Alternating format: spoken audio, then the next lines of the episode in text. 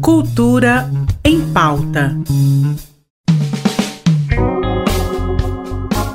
Olá, meu nome é Marcel Alves e seja muito bem-vindo ao Cultura em Pauta, nosso encontro diário na rádio RBC FM e na sua plataforma de stream favorita, onde eu te conto todas as novidades de arte e lazer que rolam aqui em Goiás. Começando o programa de hoje com música de altíssima qualidade. Amanhã a banda Sinfônica Jovem de Goiás apresenta o Rock in Concert. O evento vem com a proposta de reimaginar clássicos do rock and roll, adaptando eles para o estilo sinfônico. Olha que bacana isso isso. De acordo com Gustavo Aprígio, regente da banda, o concerto proporciona tanto para o público quanto para os músicos do palco uma nova perspectiva sobre esses clássicos. Então, se você estiver afim de ouvir artistas como Coldplay, Linkin Park e The Purple, só que de uma forma diferente, já pode ir anotando aí. O show está marcado para começar às 8 horas da noite no Teatro Basileu França, com entrada completamente gratuita. Seguindo a nossa tradição de quinta, hoje recebemos o Dr. Givaldo aqui no programa para mais uma aula de história. Dessa vez o doutor vai nos contar um pouco sobre como que a nova capital poderia ter sido em um lugar diferente do que é hoje. Onde seria, hein? Curioso? Bom, vamos saber com o doutor Givaldo. Seja muito bem-vindo, doutor. Oi, mas aí, turma boa da Cultura em Pauta. Como vocês estão? Vocês conseguem imaginar um outro lugar para a capital goiana? Bem, normalmente as cidades surgem em lugares que têm alguma conveniência para os seus moradores, algo que atrai e faz as pessoas fixarem no lugar. Quando é uma cidade planejada, como Goiânia, Brasília, Belo Horizonte ou Palmas, o lugar é, em tese, definido de forma científica, depois de estudos de muita ponderação.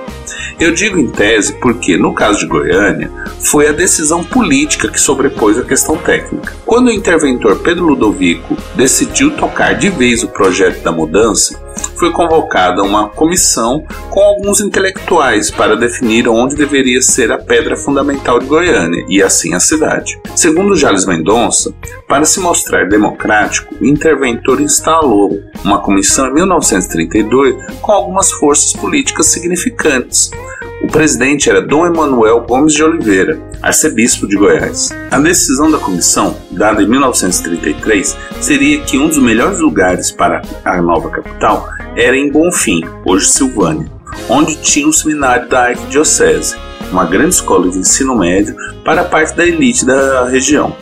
Pedro Ludovico escolheu um sítio menos bom, pois ele não queria disputar a atenção com outras lideranças e nisso escolheu Campinas, uma cidade ainda fraca politicamente, mas próxima o suficiente de alguns polos importantes.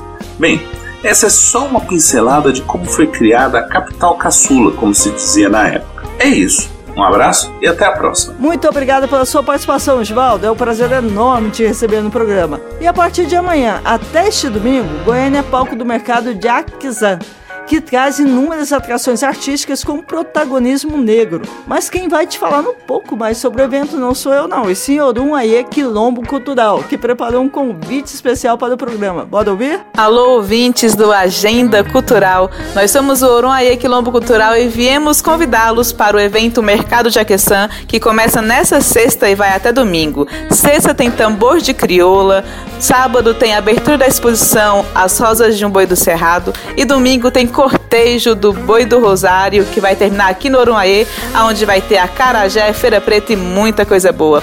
Tudo isso com a presença de Tião Carvalho, mestre da cultura popular maranhense, que virá a Goiânia para este evento. Então se acheguem, que vai ser de muita axé. Muito obrigada pelo convite, pessoal. Não deixem de conferir o mercado Aquizan no Orunhaê até o dia 29. E é por aqui que eu me despeço de vocês. Agora fiquem com a música Too Light, da banda de rock alternativo britânico Boa.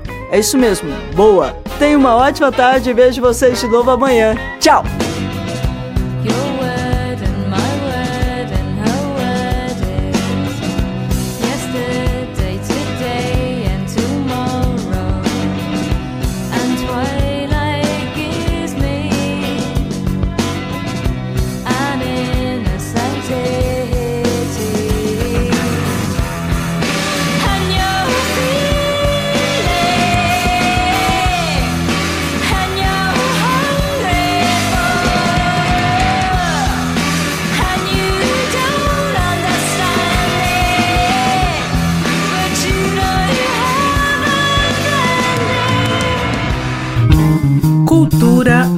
Pauta.